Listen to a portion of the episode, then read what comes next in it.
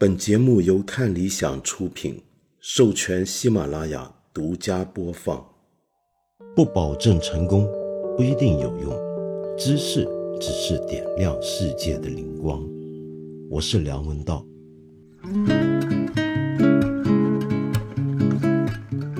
新年快乐！今天啊，本来是应该要放鸽子的，真是很对不起。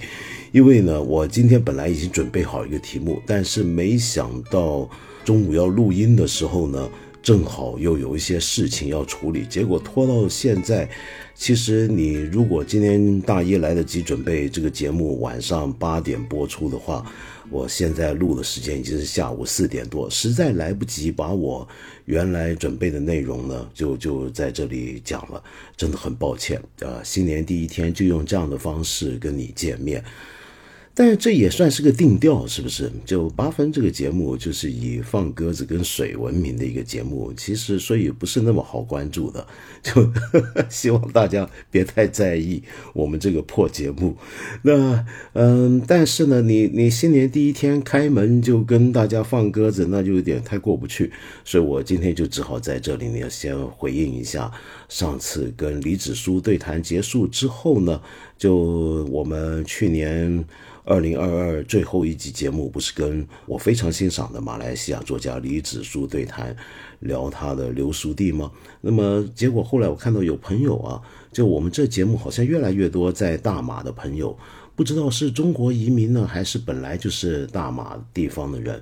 比方说像这位夫吉，你说出差泰国，半夜回到吉隆坡，看到看理想信息提醒，凌晨一点从吉隆坡开车回怡保的途中，听完这期节目哟。所以您是住在怡保了，那么哦，对你这讲了，因为工作关系移居马来西亚怡保已经快七年，孩子也在这边长大，所以您是移民去大马的吗？怡保虽然没落，但却是非常宜居的城市，我们非常享受在怡保的生活。CNN 两者两次推荐怡保是最被忽略的旅游城市的亚洲第一名。来了之后，参加了本地几个书友群。才了解到本地的华文教育比我来之前想象的要深要不同。李子书前年推出流苏地之后，在怡保乃至大马文学界近乎是原子弹级别的反响，太好了！怡保本地书友在疫情比较严重的 Delta 期间，还特意邀请他在怡保旧街场举办了一次书友见面会。街场这个概念，旧街场，我想马来西亚之外的朋友可能不太熟悉。那其实就是市场，就是一个城市的原来的市场的所在地。那现在一般都发展成它比较旺的兴旺的一个区域。那旧街场之所以叫旧街场，那就是老的街场所在的地方。那自然也就有新街场了。好，我继续接着念。然后富姐接着说，看了照片是比较小众的见面会。很多其他州的书友因为疫情不能来，自己也因为家中有小孩并未参加。后来本地书友又在他出国前期和他约饭，呃，在本地出名的芽菜鸡饭店吃了一顿饭。哎呀，我可想念怡宝的芽菜鸡了，太好吃了。大家呃，如果没去过或没吃过，不要误会，芽菜鸡并不是有一种菜叫芽菜鸡，而是这是指的是两样东西，是鸡。跟豆芽菜 是两样事儿，两回事儿。不过一般不知道为什么吃鸡就得吃豆芽菜，那反正有这么一说吧。好，然后你说自己也没收到风，没去成。李子书在本地华文圈是神一样的存在，但他本人又很接地气。刘书弟写得好，对于生活在怡保的人又是另一番体会。连不怎么爱看小说的黄脸婆 都一口气把它读完，强烈推荐在怡保的其他中国朋友。其实马华文学有很多写作素材，节目中谈到的马贡以及那个年代圈起来的新春，就是一个很好的写作题材。希望以后有人发掘一下。夫君，我想告诉你，其实关于马贡的题材，以往李子书自己都写过。您找找看，李子书以往的中短篇小说，他是写过的。关于马贡的书写，其实是非常有趣的一件事情，有许多马来西亚华文作家都写过的，包括这几年在中国大陆非常红，或或也不能叫非常红，但至少也总算是得到了应有的文学圈的关注的黄锦树，那么就写过不少。而新春方面的题材也一样有很多人写过。我建议您在马来西亚可以顺便去了解一下。另一位朋友叫行不更名义，你说终于聊到大马了。二一年从国内来到新加坡工作，去年各国放松疫情管制之后，已经去了五次大马。相比较新加坡，大马更让我感到亲近，毕竟华人都还在使用汉语。很有意思的是，作为一个安徽人，前三十年对广东、福建知之甚少，反而是这两年在东南亚的生活，让我对闽南、客家、潮州、广府这几大族群有了更多的认识。同时，我也很惊异于有如此之多的华人生活在这片区域，在很多国家甚至成了主要族群。且不论新马，即便泰国也有十八仙的华人。你果然是到了南洋，这个用语都南洋话，十八仙就十个 percent，他们翻成十八仙。OK，我继续念。你说，而且生活在不同区的华人也选择了不同的道路，在当地扎根融合，因此催生出多种不同的文化形态。道长多年前曾经常提起南方海洋中国的概念，希望道长能够在八分里开辟一个东南亚系列，好好聊聊华人在东南亚的历史与今天。谢谢，谢谢您跟我一样有这样的一个兴趣啊，心不更名翼，飞呃翅膀的那个翼啊，嗯，是的，我一直对南方海洋中国或者是南洋这个概念是很感兴趣的。呃，我觉得我将来有机会的话，我可能不会在这里做一个什么系列，我可能会慢慢的写完我要写呵，拖了好久的那本书才是正经事儿。你那那希望到时候书出来，我觉得不会写的很好，我都没写过什么好东西，以后也不可能会写多好，就跟我做的烂节目一样，就到时候还要请您多多指正才好。我之前几期啊，就谈到初恋啊，谈到恋爱啊什么的。然后呢，有朋友呢还因为我这个，我发现八分在看理想的这个节目留言下面已经变成个相亲大会，就大家不知道为什么以为在这个节目里面能够找到爱情。那有朋友就继续接着聊这事儿。这位朋友就供水河边的浪荡汉子，您引述了看理想上另一档节目《阿郎二十一世纪一百部伟大电影》。里面的美丽心灵的永恒阳光，他讲了这么一句话：阿郎老师，他说，我们常说的爱情是人生的一场发烧，定额定量，人人平等。有的人体质敏感，在现实里，人们给这种反复发烧的病症冠名为渣；有有的人免疫力较强，在现实里，人们给这种很少发烧的病症冠名为肾。其实就本质而言，爱情是生命中的一种病态。而且类似于绝症，一旦感染，终身无法治愈。对，这就是我上回讲的，呃，初恋也是一种发烧啊。那但是问题是，是否真的不能够治愈呢？我倒觉得不一定是有可能的。比方说，你起心动念出家，保证能治。OK，那后面有位朋友跟你留言说，苏三说苏醒，他叫做他说真的，我最近被人虚晃一枪。短短几个礼拜的爱情无疾而终，可不就是发烧又退烧？人人都在新冠发烧，我却因此而免疫，自尽安康。不知道该喜还是愁？这一句话我觉得有意思，什么意思呢？就您最近被人虚晃一枪，您以为是爱情，结果无疾而终，发了烧又退烧。难道您的意思是这么搞一搞，连新冠你都免疫了吗？那各位，你想想看，你是要爱情还是要？得新冠，就我所说的爱情是这种短暂的爱情啊，就几个礼拜，你宁愿这样呢，还是得新冠呢？新冠就几天的事儿，如果你康复的话。啊，这个真是人生重大的困难抉择，让我想起来前阵子看到个笑话，特逗，好像是香港的吧？香港一个人，呃，在一个社群网络上留言，然后那个留言被人传出来，大家都觉得太好笑，就说他跟他的女朋友一起去看我们前阵子聊过那个日本纯爱神剧《初恋》，然后看完之后呢，他女朋友呢忽然疯狂的想起了。啊，他那个女朋友跟首先这个男网友啊，他的女朋友跟他在一起已经七七八年了，结果两个人很甜蜜嘛，一起看《First Love》，那么觉得啊挺好，两情小情侣对吧？然后一起看纯爱剧，没想到看完之后出事儿了，出了什么事儿你知道吗？他那个女朋友忽然狂热的想起自己当年的初恋男朋友，跟着就偷偷的去找那个初恋男朋友。结果看完这个剧的一个月之内，他的女朋友跟他分手了，因为决定要找回自己的初恋真爱，跟自己原来的初恋男友走在一起了。天哪，这真是 希望他不得新冠。说到新冠，当然现在这几天，我想在整个新年假期期间。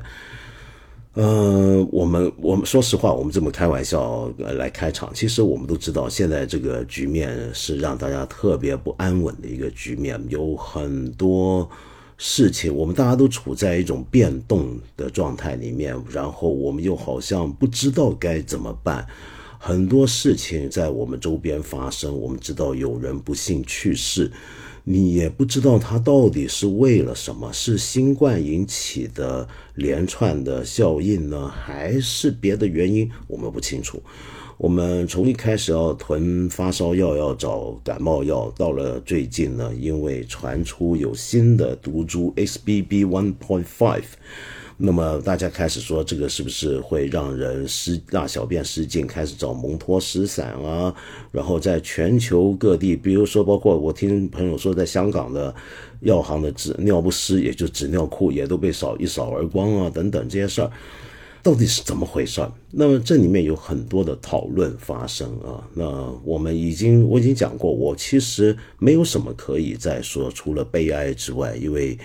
要说的过去三年已经讲了太多太多了，那但是还是有朋友在这留言，在关心这方面的问题，比如说西少，你说我能不能讲一讲国外对我国的入境限制和当我们以前封控时，西方精英说我们限制民众自由根本没必要，当我们放开，西方精英又说我们不顾民众疾苦，民众被病毒折磨，请问道长怎么看？感谢感谢，谢谢您，西少。首先呢，我想说，其实别说西方精英，就我这种不精英的人，我们自己啊，其实我也不能说自己不精英啊，啊，这要岔开一笔。所谓精英到底怎么定义？我们今天常常把精英两个字挂在嘴边，一般都是当贬义使用啊。那好像是比如资本精英、媒体精英、政治精英、知识分子、专家精英，都是今天。很容易被污名化的群体，那精英就代表了坏事儿。不知不觉，在过去十年间，我们形成了这样的一种印象。但是我常常觉得，像我这种人，我我虽然老说我自己做的破烂节目，呃，做个不成气候的媒体人，干了三十年，但我不能否认的是，我确确实实在一个媒体平台上面有一个自己的节目。呃，过去三十年，我做了很多的节目，占据了很多媒体空间。那么，就算作用不怎么大，但至少我不能否认，我比许多人，至少在自媒体年代之前，呃，我是掌握了更多的呃话语权。用我们今天流行讲法，其实我也很讨厌这个词儿，就至少是有一定的言论的呃受众。那么，当你掌握这样的东西，你就不能否认自己在某个意义上是精英，而承认这一点，那则反过来你要承担许多的相应于这种位置的责任。这就是为什么，就以前，那当然现在，大家自媒体一个人干活也就算了，但以前比如说我看很多媒体。呃，很多媒体平台，哪怕是几个人工作的那种公众号，那里面的编辑都会自称为小编。那一开始出现这种讲法，我不知道怎么来，在台湾呢、香港呢还是内地先开始有这种讲法，叫小编，就是一个编辑，就很客气的称自己为小编。其实我不是很喜欢这个讲法，为什么呢？因为你做媒体的人这么形容自己叫小编，好像就把自己当成个打下手似的。在这边说话好像很客气、很亲近、很可爱，我能理解这种态度。但是反过来讲，我会觉得，呃，我很担心的是，做媒体的人太把自己当小编，把自己看小了。你是很容易就忽略了自己在某个意义上确实是比一般人更有影响力的，加上引号的精英。那你如果不认知到这一点，你怎么去承担这一点所附带而来的种种的责任呢？这对我而言是极端极端重要的一件事情。好，那么讲回这，我想说啊，其实我们风控期间，我们的民众自由的被限制，都用不着西方精英讲，我们自己这里就讲了好多次了。就您记得吧？就封控期间，我们那种种的日常生活的被破坏，我们种种经济活动、社会生活，从老师、学校的孩子们到老人家、养老院、安老院里面的老人不得不到探视。那这一切，我觉得我们应该都记忆犹深，也都应该记得三年来，在各种社交媒体上面、网络平台上面看到一些受限制的我们人民百姓的呻吟跟呐喊，或者是单纯的默默的诉苦。所以，我认为说这种限制、这种风控带来影响，我们要说的是，其实不只是所谓的西方精英讲，我们自己也是这么讲。这个讲法并不由于西方精英也这么批评了，也说我们有问题，因此我们明明受过风控之苦的人就觉得，于是又不是问题了。我们自己说自己有问题可以，当西方精英说我们有问题的时候，我们就发现原来我们的问题不能叫做问题，因为凡西方精英讲我们有问题的，那都不是问题。我觉得那就小心点，我们不要这么呃轻易的就用了西方精英这个概念套上来。把原来的事实的某部分给抹除掉。第二，我们来讨论一下什么叫西方精英。您说的西方精英到底指的是谁呢？是一些企业家，是一些财经界的人士，还是知识分子，还是媒体的人，还是政治人物呢？因为他们每一个每一种类的这种所谓的精英分子，他们所讲话的背后的理由或者是出发点都是不一样的。比如说。在企业界，全球不只是西方哦，就我们也要注意，西方这个词也是一个有问题的词。到底我们指的是美国、欧洲，加上新西兰、澳大利亚，还是说也加上日本、加上新加坡，甚至加上亚洲别的地区、非洲、中东别的地区？因为当时批评我们风控措施在企业界里面。几乎是全球各大地方都有的，那并不只是所谓的西方。那他们作为企业界或者财经领域的人，有这种批评，他关心的并不是我们这里的老百姓受到了风控的影响，怎么样被限制了自由和人权。我们楼道门被关了，那么出不去，要要要求诊无无门，不，他们不关心这个问题，他们关心的很简单，那就是他能不能正常的来中国做生意，能不能来中国，比如说做德国的那些汽车企业的那些高层，能不能继续来中国，呃，定期的来看我们这边的工厂的生产的情况、销售的情况，呃，比方说他买卖能不能够做到，他们关心的是这个问题。因为中国既是世界工厂，也是很多行业里面主要的世界的市场，那当然会影响到他们的生意，他们当然关心这个问题。那我们的风控影响到了他们的，比如说我们中国的生产，影响到了中国的市场，我们市场下跌，影响到了他们人员的自由往来，那当然就影响到了他们的生意，是不是？所以他们会因为这样的理由关心这个问题。那但是问题是反过来讲，我们中国一样也关心这个问题，因为我们过去三年的种种的措施，呃，这就说回到为什么我们现在终于要放开。那其实我们真的没办法再持续。我们过去这三年，我们都知道我们的经济生活逐渐凋敝，这里面包括很多正常的生产时段时序，包括我们的银行存款不断下降。影响到了我们的消费的意愿，我们对未来变得很不确定，又进一步打击了我们的消费的意愿。那这种种情况对我们而言都已经变得无法承受了。那所以，这从经济领域来讲，这同样也是双向的。那西方所谓的财经界、企业界、工业界的精英，他们关心的就是这个问题。那所以你就看到，我们一旦开始开放之后，我们各地各省市。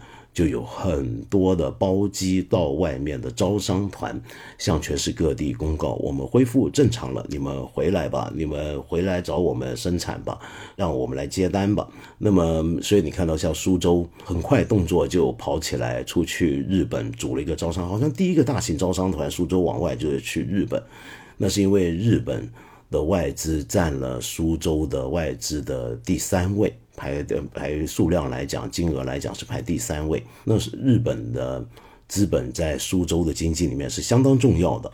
那么，可是问题是，现在这个也很麻烦，因为 我们都知道，苏州在今年才有穿和服女孩在江户风情街，在日本风情街被警察抓走，当然后来也放了。那么这个新闻在日本也是有点反响的。那么，而且我们知道，苏州去年前两年也有一些日本工厂关门。我们国内的反应当时是说啊，这个呃，日本市场已经竞争不过了，日本公司配不上中国的市场，所以他们该关门了。那现在没办法，我们还是要回头找他们。好，那么再过来讲，那为什么我们现在放开了？那西方精英又说我们不顾民众疾苦，民众被病毒折磨呢？那这句话呢？我觉得这可能指的并不。不是那些企业界的人，他们也不是那么关心。从他们角度来讲，关心这个问题，可能就是西方媒体里面的精英，比如说记者或者一些评论家。那这句话，我想说的是，他们这个话，您觉得有没有道理？哈，就从我自己的角度来讲，我们现在放开，我已经讲过很多次，在我而言是有点不可思议的。我们之前也讨论过，尽管病毒变异到了奥密克戎的版本。已经它的致命的情况已经相当弱了，可是问题是，它到底是并不是真的像感冒般无害。那如果真的要共存的话，是需要很多条件的。那比如说，我们是否具有有效的疫苗？这个话我已经讲了两三年，就不用再讲了。那现在问题在哪呢？就就算我们用国产疫苗，其实也是能够防止重症的。但问题是我们绝大部分，我们现在数据不够啊，看不出来。但我的印象是我们大部分人接种疫苗都是前一两年的事，而我们都晓得，无论是哪一款的疫苗，哪怕是 mRNA 疫苗，都有一定的效用期的。那么也就是说，我们现在开放，但是问题是我们疫苗接种却是在去去年甚至前年完成的。那这个效期早过，那怎么办呢？那开放之前，我们有没有足够好的抗病毒药物呢？有没有充分的医疗条件呢？简单讲，要对付奥密克戎共存的条件，至少有三样：充分的医疗的能量，很高的疫苗覆盖率，然后要有很好的抗病毒药物。然后这个死亡率才能够降低。那么，呃，我们现在最近一轮看到，好像国内大家都说是无症状感染，但为什么那么多人都发烧，而且发烧起来感觉很难受？我们前阵子这节目里面有很多朋友留言都讲到这一点。那其实就是因跟我之前也讲过，我们呃要有很好的疫苗覆盖的时候，我们的这个症状才能够减轻。那现在至少可能死的人。没有那么多，已经算不错了。但到底我们死亡率是多少？说实话，现在我们也不知道，因为，呃，我们十二月七号全面放开之后，我们官方已经停止全民核酸检测，而卫健委十二月二十五日起也已经不再公布新增感染人数和死亡人数了。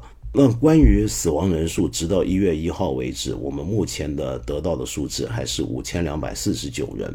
那么，但是问题是，现在由于数据，我我不知道这个数据，我也讲过，就现在很多地方已经不检测，甚至到了医院都不检测。那我们有没有办法掌握真实而充分而全面的数据？这很难讲。没有数据，任何公共卫生对策都很难做得好。那但现在我们就。就可能是有的，只是我们平民百姓不晓得。那我们不知道的情况下，我们并不知道我们现在死亡率情况怎么样。我们只能够从每天大量的这种平台上的留言去看，看到很多老人家、很多人甚至青壮人士就已经离我们而去，有些相当重要的人物也离开了。那我们才哦，好像真的很严重。然后再看那些媒体报道现在的殡仪馆、火葬场的情况等等。那么，所以我在讲，会奥密克戎在新加坡，它的死亡率真的是降到了百分之零点零一。可是问题是在南美洲有一些国家呢，虽然也接种 mRNA 疫苗，但死亡率仍然是百分之零点四，两地相差几乎四十倍。为什么呢？都都打了同样的疫苗了啊，已经是 mRNA 疫苗。那主要就是因为南美洲很多地方都没有新加坡那么好的医疗的能量，以及足够的抗病毒药物。那所以，我我觉得这就是一个问题。所以嗯，你说现在这个是不是一种只有西方才会说我们不顾民众疾苦被病毒折磨？您自己感觉怎么样呢？您觉得我们国内的人自己说的少吗？那所以从媒体人的角度来讲，比如说我做媒体，我也常批判别的国家很多事情。那我算是我们中国的所谓的媒体里面的人，在您的定义下，或者我们一般意义下，可能也算精英。那反过来，他们自然也会这样说我们。那再来就讲到入境限制的问题啊，就我们国家过去三年采取了严格的入境措施限制，那我们现在已经解开了。那解开之后，那这个东西都是双向的，所以我们自然也就容许我们的国民在获得签证或者各种情况下就可以自由出国了。可是问题是，为什么这时候西方反而又对我们关门了呢？我们就看到我们官方会是批评他们不科学。这一点啊，他们就觉得我们过去三年的风控不科学，有一些人是这么批评，有些刚才财经界的人。那但是问题是，现在这么来看啊，我们来先来想想看，这是不是只是西方现在对我们有入境限制？恐怕不是。目前欧洲欧盟跟美国对我们采取的做法，还有日本对我们采取的做法，就是如果中国甚至包括港澳等地区的人如果入境的话，要先做核酸检测。要有阴性证明。那目前为止，我看到对我们最强硬的，呃，入境限制，并不是一般意义上的西方国家，而是非洲的摩洛哥。摩洛哥平常是对中国实行免签的一个国家，跟我们关系很友好。但摩洛哥现在却对我们采取了最严厉的入境限制，那就是所有从中国入境摩洛哥的旅客都被禁止入境。请注意，不只包括中国人，也包括其他国籍的旅客，只要是从目的出发地是在中国，就不能够入境这个摩洛哥，哪怕是摩洛哥国民都不可以。那为什么会有这种情况呢？其实是这样的。就在大部分世界各地的地方呢，他们经过三年疫情的逐波逐波的爆发跟放开之后，因为放开有的地方是有节奏的，有的地方其实也是没节奏的。说实话，那新加坡就是一个有节奏的放，像香港也是算是有节奏的放。那有节奏的放就是它一步一步放，一步一步放，就是让这个疫情呢，它是一波一波的，可以在被控制范围内逐渐的开始散布。那么，逐渐一边散布疫情，一边给大家准备疫苗药物，一波一波治好。那慢慢的，当人群中有百分之七八十以上的人已经感染过，或者身上因为疫苗有抗体的时候，那就建立了相对有效的免疫屏障。那有了相对有效的免疫屏障的时候，那剩下还没被感染的人，他们再被感染的机会也就减少了，因为身边已经没有人。是带着仍然具有传染力的病毒在生了，那这时候对他们而言就安全了。那么现在问题就在于啊，呃，我们这一波放开，如果我们有像当年就一九年那时候的情况，有大量的游客出境的话，他们会担心我们会不会带来呃另一波的大群的人员的流动？那这种人员流动会不会使得他们一些？本来还没有受到病毒感染的人的，呃，保护他们的那个防疫屏障被打穿，那这是第一点。第二就是会，当然我们都知道有王重阳这回事儿。现在就他们已经感染过了，人会不会又经历另一次感染？那么他们也担心这个问题。那所以他们现在对我们有这样的入境限制。那当然我们也可以说，我们你们不用害怕，因为我们这个是奥密克戎，你们对你们也没什么多大影响。可是问题是，现在我们当然还在担心，在中国会不会出现新的变种？而变种，当然我们也讲过好几次了。一般而言是会越变呢，它的传染力越高，但是致毒性、致命性会越减弱的。但是这个还有点说不准。那所以这就是他们对我们采取入境限制的理由。我们也可以反过来想，就假如说我们现在倒转过来，我们是早就放开的一个国家，那现在有个国家三年没放开。呃，像假设印度啊，印度因为我们知道，在今年就在二零二三年将会，呃，今年夏天的时候将会超越中国，成为世界第一人口大国。我们中国多年来雄踞世界人口大国第一排行榜，今年就会被印度超越了。那么，印度如果在今年，比如说他他跟我们反过来，呃，是印度三年封控，那么现在印度人忽然之间可以出来，你觉得我们国家会不会限制印度游客入境呢？这个就我们也可以这么来想象。那么，所以呃啊，讲到印度也很有意思啊。那么，当然今年现在很多都在讲说，由于地缘政治、经济各方面的变化。很多人正在觉得，是不是能够包括一些外资，甚至我们中国资本、商人、工厂都在考虑，能不能除了去东南亚之外，也能够开始看准去印度投资呢？至少把它当成生产基地呢？那主要看重就是印度今天的人口增长到这个程度，而且它的人口的年龄分布结构非常像我们七八十年代的中国。那也就是说，如果从人口结构来讲的话，它是有条件成为下一个中国的，那么但是问题是，印度又不具备中国这么完好。过去二三十年，我们中国的基础建设是举世瞩目的，它印度真的没有这个这么好的完善的均匀的基础建设。第二。它也没有像中国这么一般而言高水准的就业劳工，就我们的劳动力的教育水平，平均而言是要比印度好的。印度有很好的教育，但是问题就是印度的教育资源呢是非常不平均的。那么这是另一个话题，将来有机会我们可以再聊。那另外我很想说，我们过去就这三年来啊，就我觉得我们大家应该都学到了一些基本的常识。这，但问题是，有时候我最近看到一些情况，却让我还是很担心。你比如说，我仍然见到街上有很多人就是脱开口罩，对着公共场所、对着地面吐痰。开车的师傅、开出租车师傅就脚下窗子，就直接不不停的在对外街上马路红灯时在在对外吐痰。我们都经过三年这样的疫情，我们现在是不是能够学懂更多的基本的卫生、公共卫生的原则？就这种当众吐痰的事情，我们已经讲了一百年是不好。当然，现在绝大部分都也不会这么做，但是还是有不少人会这样。我觉得我们为了大家的安全，为了自己，我们是不是应该，呃，有更好的这方面的教育？第二，就是我也很惊讶的，有时候在路上看到一些人已经脱着口罩跑来跑去，那但是他明显是刚刚可能刚刚康复吧，就还在咳嗽，不断的咳嗽。还是有很多人误会，以为戴口罩就是用来保护自己不受感染。然后我既然已经阳了，我都感染了，那我还怕什么呢？那我就脱了口罩吧，那就当着大庭广众咳嗽吧。怎么能这么样子自私呢？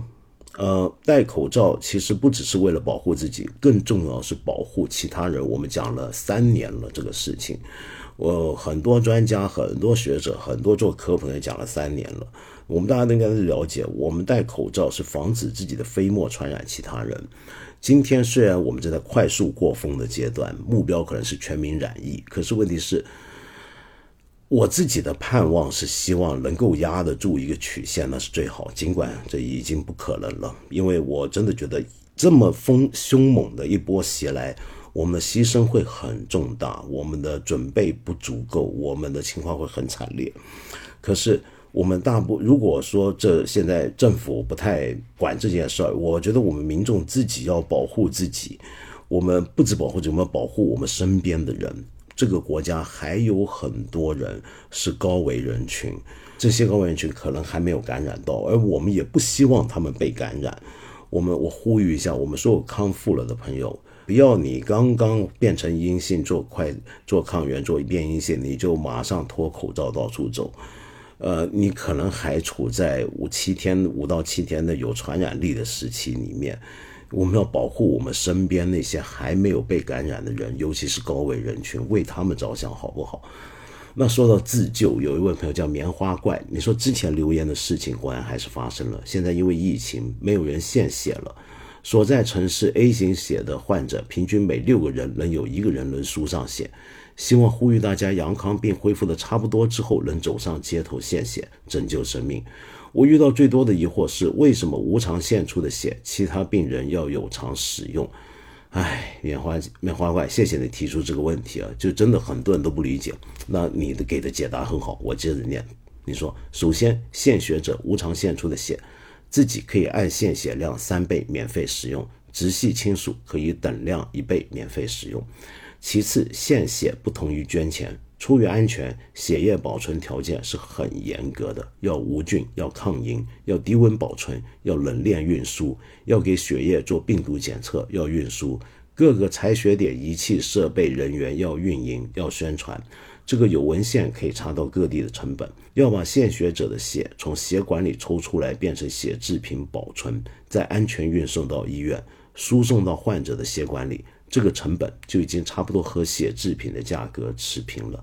还是借宝地呼吁大家尽可能献血献爱心，很多患者现在只能等待。谢谢，谢谢您棉花怪，谢谢您的提醒，太重要了。还有一位朋友叫躲窝里的蛋，你说第一次给你留言，昨天晚上爷爷因为新冠感染肺部去世了，很突然。我现在在从北京回老家的路上，我人生第一次体会亲人离开，不知道该怎么面对。感觉像从心里挖了一块，我完全能够理解躲窝里的蛋，我也经历过这样的事情。我们大部分人都是不会知道该怎么面对的。如果之前没有任何的心理准备或者修为的话，嗯，我只能告诉你，我们不知道该怎么面对的事情，你也要面对。等到你现在正在面对，你会逐步逐步的发现。呃，你是谁？你具有什么样的能力？你的亲人对你而言意味着什么？然后这个时候，你现在理智上好像没有一套知识准备怎么来面对，但是到时候已经到了这时候了。其实现在你会发现，你还是能面对，因为你必须面对。那心里被挖走的那一块，他就走了，可能永远都不会填得回来。一个人活到最后，有谁的心是完完整整的呢？好，那么然后你继续接着说，给你留言是想问你，管控措施调整后，我在北京见了太多老人去世，相信你也关注到。让我困惑的是，从什么时候开始，我们国家媒体变得如此没有公信力了呢？无论是专家学者还是政府官媒，大多发布的信息下方评论充满质疑的声音。发布这些信息并不能带给人们帮助，反而把他们推得更远。到底是媒体专家们的建议报道真的不可靠，还是群众已经完全失去对媒体专家的信任了？我们的媒体怎么会变成这样呢？群众该相信哪里发布的信息呢？说实话，我也没办法给你答案。呃，你就拿我们现在死亡的情况来讲，你说你已经见了太多老人去世。但是根据前阵子一些专家呃相关部门出来讲，我们直到二十三号，十二月二十三号的时候，北京的感染人数跟死亡率的数字都是低的出奇的。那么底下也是一群善笑。我想主要的原因就在于我们对身边的这个真实的感受跟在这些媒体看到的讲法差距很大。而他们又不解释为什么我们会有这种差距，或者解释那种解释我们无法接受。这个东西是逐步形成的，这冰冻三尺非一日之寒，那并不是现在忽然这样，而是逐步逐步我们的媒体走到这个地步的。这我们所有媒体人的耻辱也是。我也，我虽然觉得我我不在现在这种媒体行业里面工作那种主流媒体行业工作，但是。我不知道为什么，我也觉得我是有份的，是一份子，也也没话好讲。那再来呢，就是这位朋友叫武林小杰，说道长可不可以谈一谈昨晚不停转发又不停被四零四的网易新闻的二零二二年度盘点视频？为什么连这样的视频都会被删除？为什么总有人希望忘记这些真实发生过的事？为什么呢？我不知道为什么，其实或者说我们都知道为什么。何止那一个视频，我我上一期节目结尾也提到过，我们最近还有很多媒体关于殡仪馆、火葬场的一些新闻，也是上了几小时就不见了。那么，我觉得你我们讲武林小杰，你讲这个问题，跟你我们刚刚谈的这个事儿，正好就回应了前面那位躲窝里的蛋的朋友的留言。他问的是为什么媒体丧失公信力？这是两方面来讲，一方面就是当媒体报道出来、宣扬出来的东西。跟我们真实生活认知差距很大，它的公信力会不断受到打击。比如说，我们看看官方媒体选的去年十大新闻，跟我们一般人心目中的十大新闻的分别，你就会觉得他们的公信力好像不足够。至少可以说是他心目中的十大新闻跟我们民间的那个想法差距太远。第二就是因为又有很多我们关心的事情，或者真实我们都还记得发生过的事情会被删除掉，那么这就更进一步反过来，其实会削弱媒体的公信力。就你会让我们感觉到有很多我们感受到、见过、知道过的真实的情况，原来是会消失的，会被四零四的，那这就很惨。那么问题更严重的，就当然我希望今年会好一点啊。那我们看到。人民日报在今年一月提出，就人民日报也说到要以后要好好的努力啊！我想起来，就二零一三年的时候，人民日报的微博当时也挺有意思，最近被人挖出来，那是一三年的，就一三年的微博，他写了一篇，他说他们未来新的一年要我们将努力说真话、写实情。我觉得这是，我也希望我们以后媒体都能够努力说真话。这说真话，其实还是要努力的。原来，那还有一位朋友叫三 C 二七三，说道长，我用在绿色聊天软件跟朋友聊你前几期节目讲的 Too Young Too Not Simple，结果从二二年三十一日，十二月三十一日到二三年的一月一日被禁止群聊，哈哈，是不是很好笑？跨年的时候，我在微博上发布这张截图，还配了一张蜡笔小新的动画截图。小新在里面说：“因为我很乖。”哎呀，这个被禁群聊，恭喜你加入我们的阵营啊！我最近又被禁群聊，呃，这回比较严重，被禁了一个月。我估计下回就要封我微信了。坦白讲，我也还是不知道为什么。我回看我被禁的当天，以及之前二十四小时在群里面留过的信息，我没有看到我说了什么出格的话。我已经很小心了。那所以这回我就呃发信息给微信管理相关管理部门。因为他们说我违反了一些的相关的法律法规，我就问到底是哪些法律法规，能不能说说看？具体而言，我哪一条信息或者哪些作微信上的作为触犯了相关法律法规？然后得到的回复是你的某些的转发东西触犯相关法律法规，那么 请您耐心等待解封。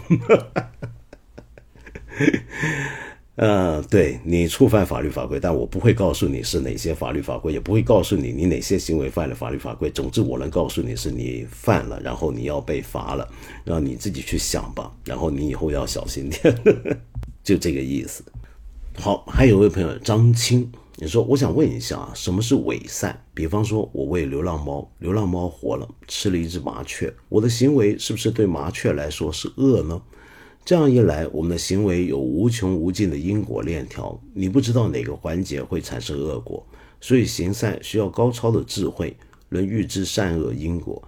普通人凭直觉行善，就算造成了恶果，是不是也算善呢？OK，你讲这个例子很有趣啊，你喂流浪猫，流浪猫活了，可是问题是它吃了麻雀。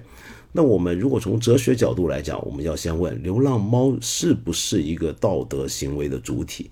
就流浪猫做的事情有没有道德意义？流浪猫吃麻雀这件事情，只有在具备道德意义的情况下，才能叫做恶，否则的话就不能叫做恶。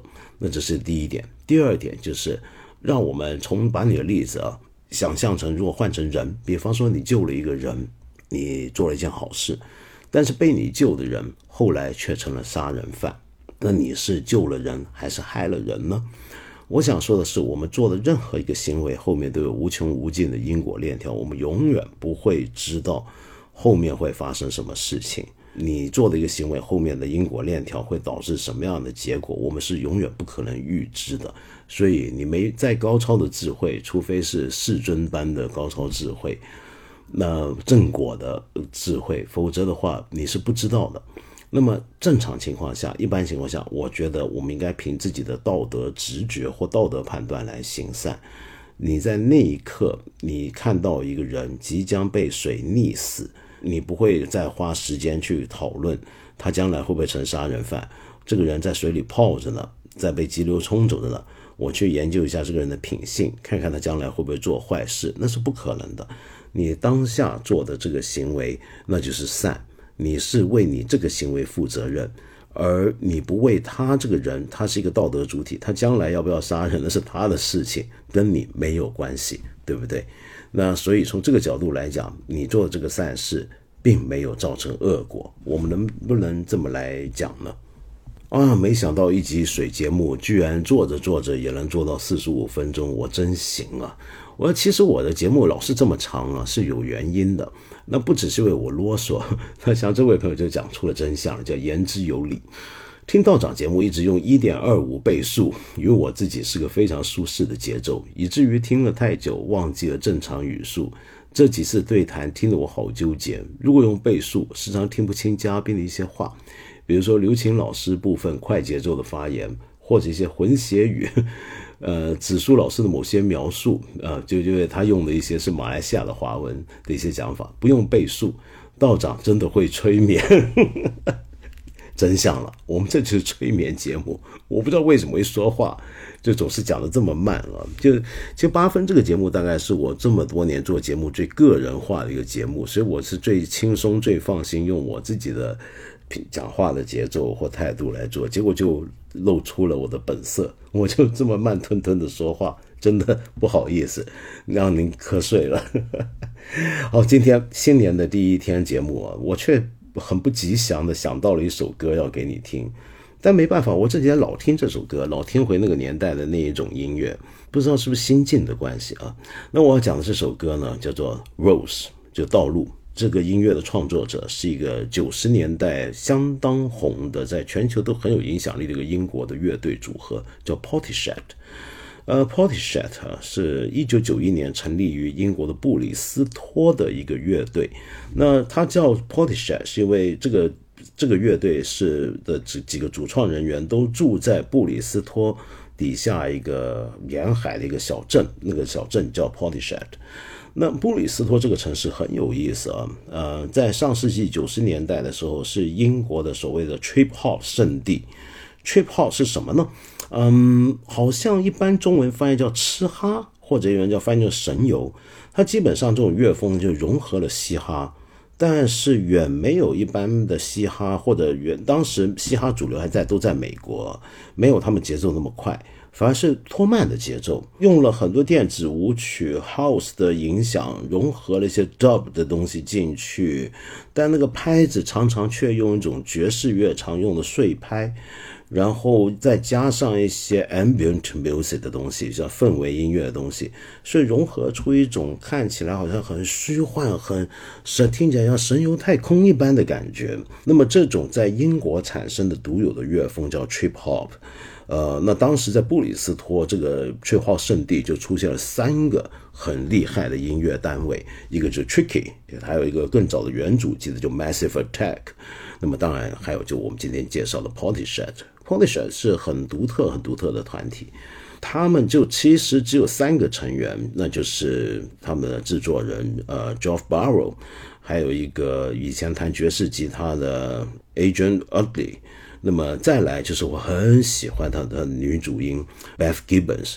Beth Gibbons，你去看看他们演唱会的那个现场的录音啊，你一定要看看。他唱歌那个状态太有意思了，他永远把前面那个直立的那个站立的麦克风是降低一点，然后他要弯着驼着背，他总是有点驼背啊。不过他驼着背来来，双手握着麦克风，闭着眼睛，摇头晃脑的来唱歌，那是很奇特的一种唱歌的姿态。那这个乐队的音乐很有趣，他们呃有刚才说的 trip hop 特点，但他们有一种自己的独特的 sound，他们自己的声音那是一种。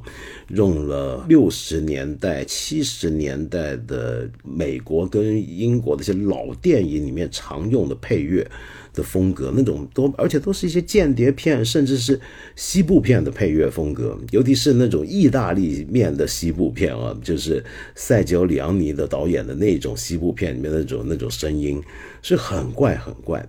那么，但是这个 Rose 是一个非常让人心灰意冷、难受、绝望。路到底怎么走下去的？是这样的一首歌，哎，怎么新年要你听这样的一首歌呢？太不吉祥了。